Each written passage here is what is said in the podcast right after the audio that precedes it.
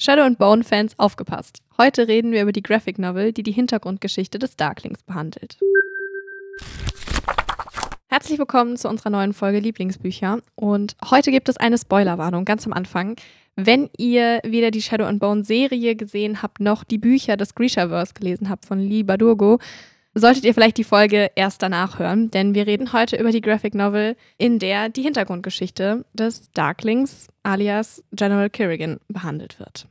Alle, die die Geschichte kennen, wissen, dass der Darkling der Bösewicht der Geschichte ist. Und ein Bösewicht, der gut geschrieben ist, hat natürlich immer eine Hintergrundgeschichte. Und wir erfahren in dieser Geschichte, wie Alexander Kerrigan gemeinsam mit seiner Mutter unterwegs ist zu einem sicheren Ort. Denn in der Zeit, in der diese Graphic Novel spielt, gibt es noch keinen sicheren Ort für Grishas. Das bedeutet also, sie sind auf der Flucht, müssen sich verstecken. Und das fand ich auch sehr interessant, einfach mal eine andere Perspektive auf diese verschiedenen Leute zu haben, die eben ihre Kräfte geheim halten müssen und nicht als mächtige Krieger gelten, wie sie das ja dann später tun.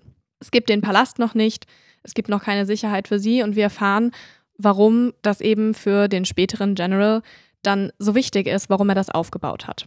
Er ist also mit seiner Mutter unterwegs und auch schon als sie sich verstecken mussten, waren die Kräfte von ihm und seiner Mutter besonders. Die Dunkelheit, die die beiden beherrschen, ist etwas, das natürlich vielen unheimlich ist und als besonders große Kraft gilt. Und auch, dass Alexander ein Kräftemehrer ist, macht ihn zu etwas Besonderem.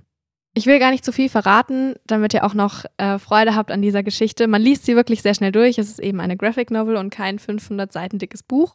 Aber ich fand es trotzdem sehr, sehr spannend, diese Hintergrundgeschichte zu erfahren, die auch sehr, sehr gut zu dem ganzen Buch passt. Also es widerspricht sich nicht. Es ist nicht irgendwie, dass man denkt, das ergibt überhaupt keinen Sinn. Wo hat man das denn jetzt her oder das an den Haaren herbeigezogen, was ich sehr, sehr schätze. Und ich fand es auch interessant, die Geschichte auf eine andere Weise erzählt zu sehen. Also es ist ja eben gezeichnet und nicht als Fließtext und das fand ich auch sehr, sehr cool.